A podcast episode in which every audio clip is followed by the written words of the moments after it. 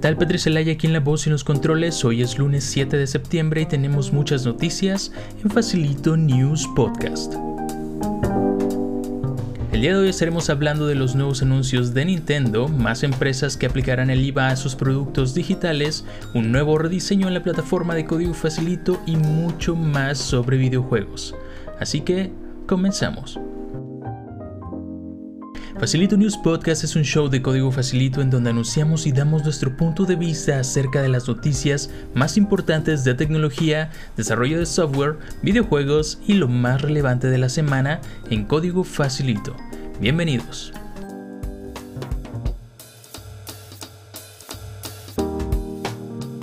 Comencemos con las noticias de la semana.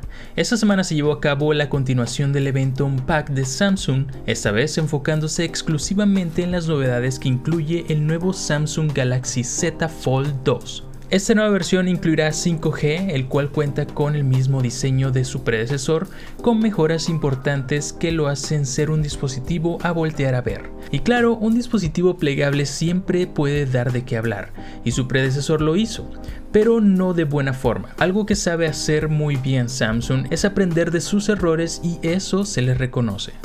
Y escucha también a sus usuarios.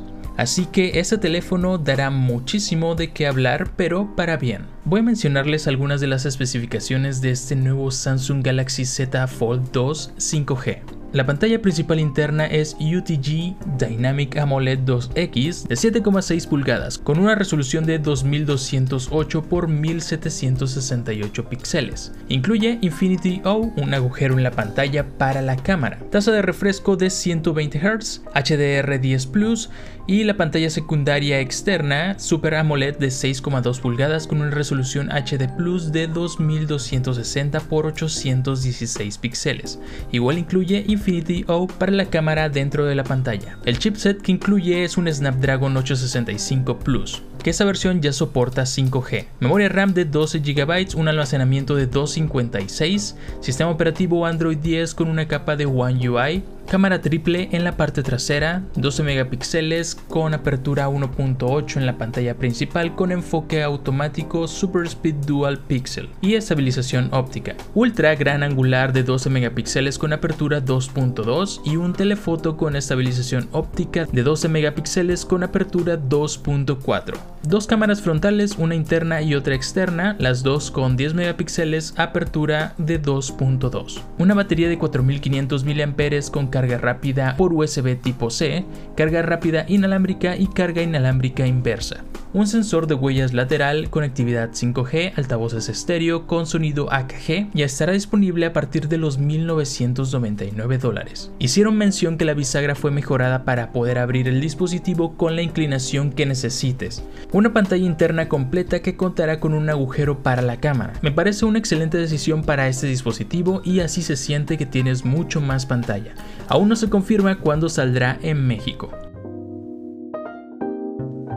Ha pasado más de una semana después del veto de Epic en el App Store y sigue dando de qué hablar. Ahora nos enteramos que Epic vuelve a la batalla legal contra Apple, ya que esta empresa busca de cualquier forma regresar al App Store y quiere probar ante un juez que Apple dañó de forma irremediable a Epic, eliminándolo de su tienda. Sus argumentos son el impacto que tuvo hacia la comunidad que jugaba desde sus iPhones y que asegura que teme no volver a recuperar.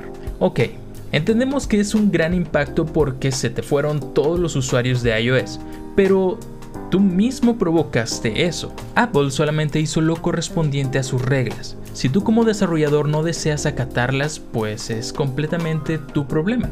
Ya que te dijeron, ok, quita esas opciones de pago. No quisiste y ahí están las consecuencias. Y lo sigo comentando, no defiendo a Apple, pero no se trata de agarrarse de otros lados. Cada uno es responsable de sus acciones, y si decides como empresa tomar al toro por los cuernos, te va a terminar tirando. Y es lo mismo, ya lo he comentado en muchas ocasiones que hay muchas cosas que mejorar en el App pero hay que ser acertados en la forma de atacar. Y entre todo este desastre también nos enteramos que Apple le ha denegado a Epic la solicitud al programa de desarrolladores de Apple durante por lo menos un año considerando la naturaleza de sus actos. Y está en todo su derecho de banearte y si quiere lo puede hacer de por vida. Y esto va a terminar resolviéndose en un tribunal y las primeras audiencias ya están fijadas para el 28 de septiembre. así que habrá Epic vs Apple para rato. Se atrasaron un poco, pero esta semana se confirmaron que Adobe, App Store, Xbox Live y Game Pass aumentarán de precio en sus servicios en México. Esta semana muchos usuarios comenzaron a recibir correos sobre el aumento de precios en sus suscripciones debido al impuesto que entró en vigor en México sobre la adquisición de productos digitales. La suscripción mensual para Game Pass aumentará a 149 pesos. Game Pass Ultimate en 229 pesos. La suscripción anual de Live Gold estará en 1159 pesos. Asimismo, en las compras realizadas en el App Store de juegos o aplicaciones o suscripciones a contenido incrementarán un 16%. Comenzó septiembre, el mes más mexicano y el mes en que Apple siempre anuncia sus nuevos dispositivos. Aunque como se confirmaron los rumores, al parecer el anuncio de este evento se pospondrá. Aún no tenemos fecha para el evento, pero sí existen muchos rumores dentro de los cuales se espera que anuncien cuatro nuevos iPhones 12, dos nuevas versiones del Apple Watch, un nuevo iPad sin marcos al estilo del iPad Pro, primeros audífonos de Apple Over Ear sin incluir a la marca Beats y un HomePod más pequeño. Ya está confirmado que 128 GB de almacenamiento serán la base de los nuevos dispositivos y es posible que no incluyan cargador ni audífonos en la caja. Asimismo, Intel anunció su onceava generación de procesadores, Tiger Lake e Iris C, que prometen revolucionar los gráficos integrados en laptops, y como era de esperarse, llegará primero a las computadoras portátiles, principalmente HP, Acer, Asus, Dell, Samsung, MSI, entre muchas marcas, aproximadamente a 150 equipos, en donde prometen potenciar y doblar el rendimiento del CPU y GPU en gráficos integrados. Hicieron pruebas y doblaban los FPS de algunas gráficas dedicadas, pero esperaremos a ver que también se combinan con las nuevas tarjetas de video Nvidia con su nueva serie 3000.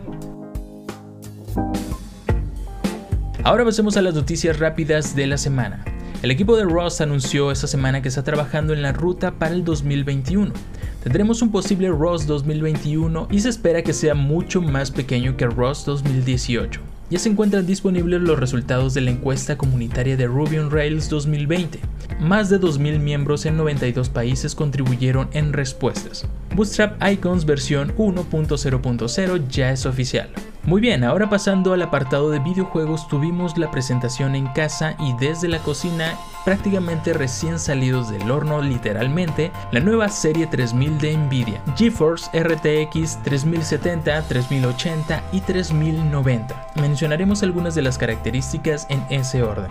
Teraflops por todos lados, Ray Tracing segunda generación será el nuevo estándar, memoria de video de 8, 10 y 24 GB, GDDR6X, compatibilidad con PCI Express de cuarta generación, HDMI 2.1 y podrás jugar con la 3070 hasta 1440p a 60 cuadros por segundo con el ray tracing activado.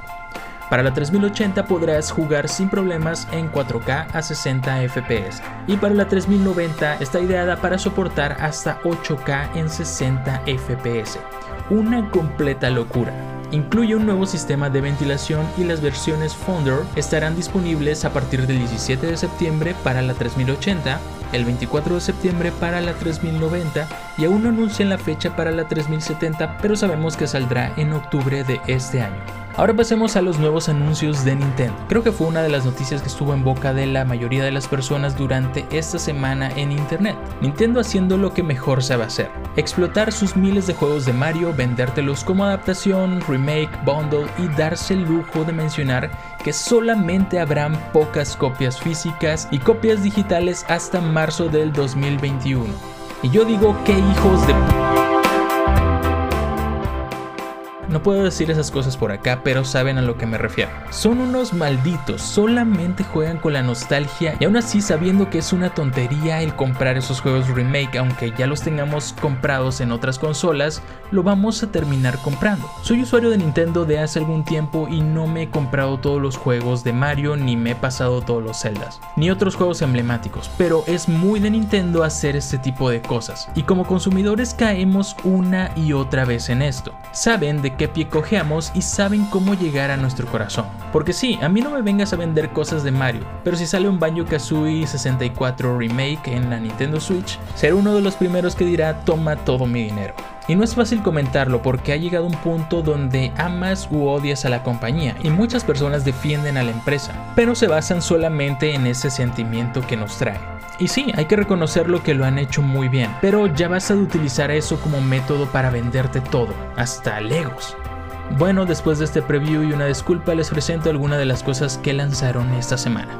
Para celebrar el 35 aniversario de Super Mario Bros., Nintendo preparó una colección de los Super Marios emblemáticos llamado All Stars, que incluye Super Mario 64, Super Mario Sunshine y Super Mario Galaxy. Llegarán estas tres joyas remasterizadas y estarán disponibles a partir del 18 de septiembre de este año al 31 de marzo del 2021. Inició la preventa de este juego en 2.000 pesos mexicanos, pero ahora se estabilizó a unos 1.699 pesos que aún así se me hace demasiado para un juego, para un remake, para... no lo entiendo. También anunció el legendario Game ⁇ Watch con una pantalla LCD a color y tendrá incluido Super Mario Bros. de la NES. Tendrá una autonomía de hasta 8 horas en tiempo de juego y tendrá una carga por USB-C y estará disponible a partir del 13 de noviembre con un precio establecido de 50 dólares, aproximadamente unos 1100 mil y algo pesos. También tendremos Super Mario Bros. 35, que será un Battle Royale. Y te podrás preguntar cómo lo hará. Básicamente podrás competir en una sala de hasta 35 jugadores en donde generará un nivel de Super Mario y conforme matemos a los enemigos podremos enviarles a estos enemigos muertos a otro jugador para que se le complique la partida y pierdan sus vidas. Estará disponible en tu suscripción de Nintendo Switch Online a partir del 1 de octubre y podrás jugarlo hasta el 31 de marzo del 2021. ¿Por qué? Y uno de esos anuncios que vino a cambiar la manera en que jugamos fue Mario Kart Live Home Circuit, o sea, las carreras de Mario Kart en tu casa podrás diseñar tus propios circuitos por medio de, claro, cartón y tu personaje en un go-kart. Pero este go-kart incluirá una cámara la cual ayudará a reconocer a estos cartoncitos en donde los coloquemos para completar el circuito. Es un proyecto bastante tentador y prometedor, solamente que cada carro costará 100 dólares y por el momento solamente estarán disponibles Mario y Luigi y saldrá en Estados Unidos el 16 de octubre y la verdad no quiero saber cuánto estará en México. Un juego que salió hace algunas semanas que también pega en la nostalgia es Captain Subasa Rise of the New Champions, ideal para los fanáticos de los supercampeones, en donde podrás replicar partidos completos con todos los movimientos especiales que caracterizan a los jugadores. Ahora pasemos a lo más relevante de la semana en código facilito. Después de varios meses de trabajo, muchos ya se habrán dado cuenta de esto, pero para los que aún no, estrenamos en la plataforma una nueva interfaz mucho más simplificada y fácil de utilizar, para que no te pierdas y te enfoques en lo más importante, que es tu aprendizaje. También estamos trabajando para que puedas visualizar el precio de la suscripción en tu moneda local y continuaremos trabajando para traerles más mejoras dentro de la plataforma. Y se vienen nuevos cursos en tu suscripción premium. Muchas actualizaciones de cursos que nos han pedido ya están en puerta, así que quédate atento a los anuncios en nuestras redes sociales en arroba código facilito y arroba fnewspodcast, que aquí estaremos incluyendo un hilo con todas las noticias que se presentaron el día de hoy. Y esas fueron las noticias más importantes de la semana. Los espero todos los lunes en punto de las 12 del día en un nuevo episodio de Facilito News Podcast.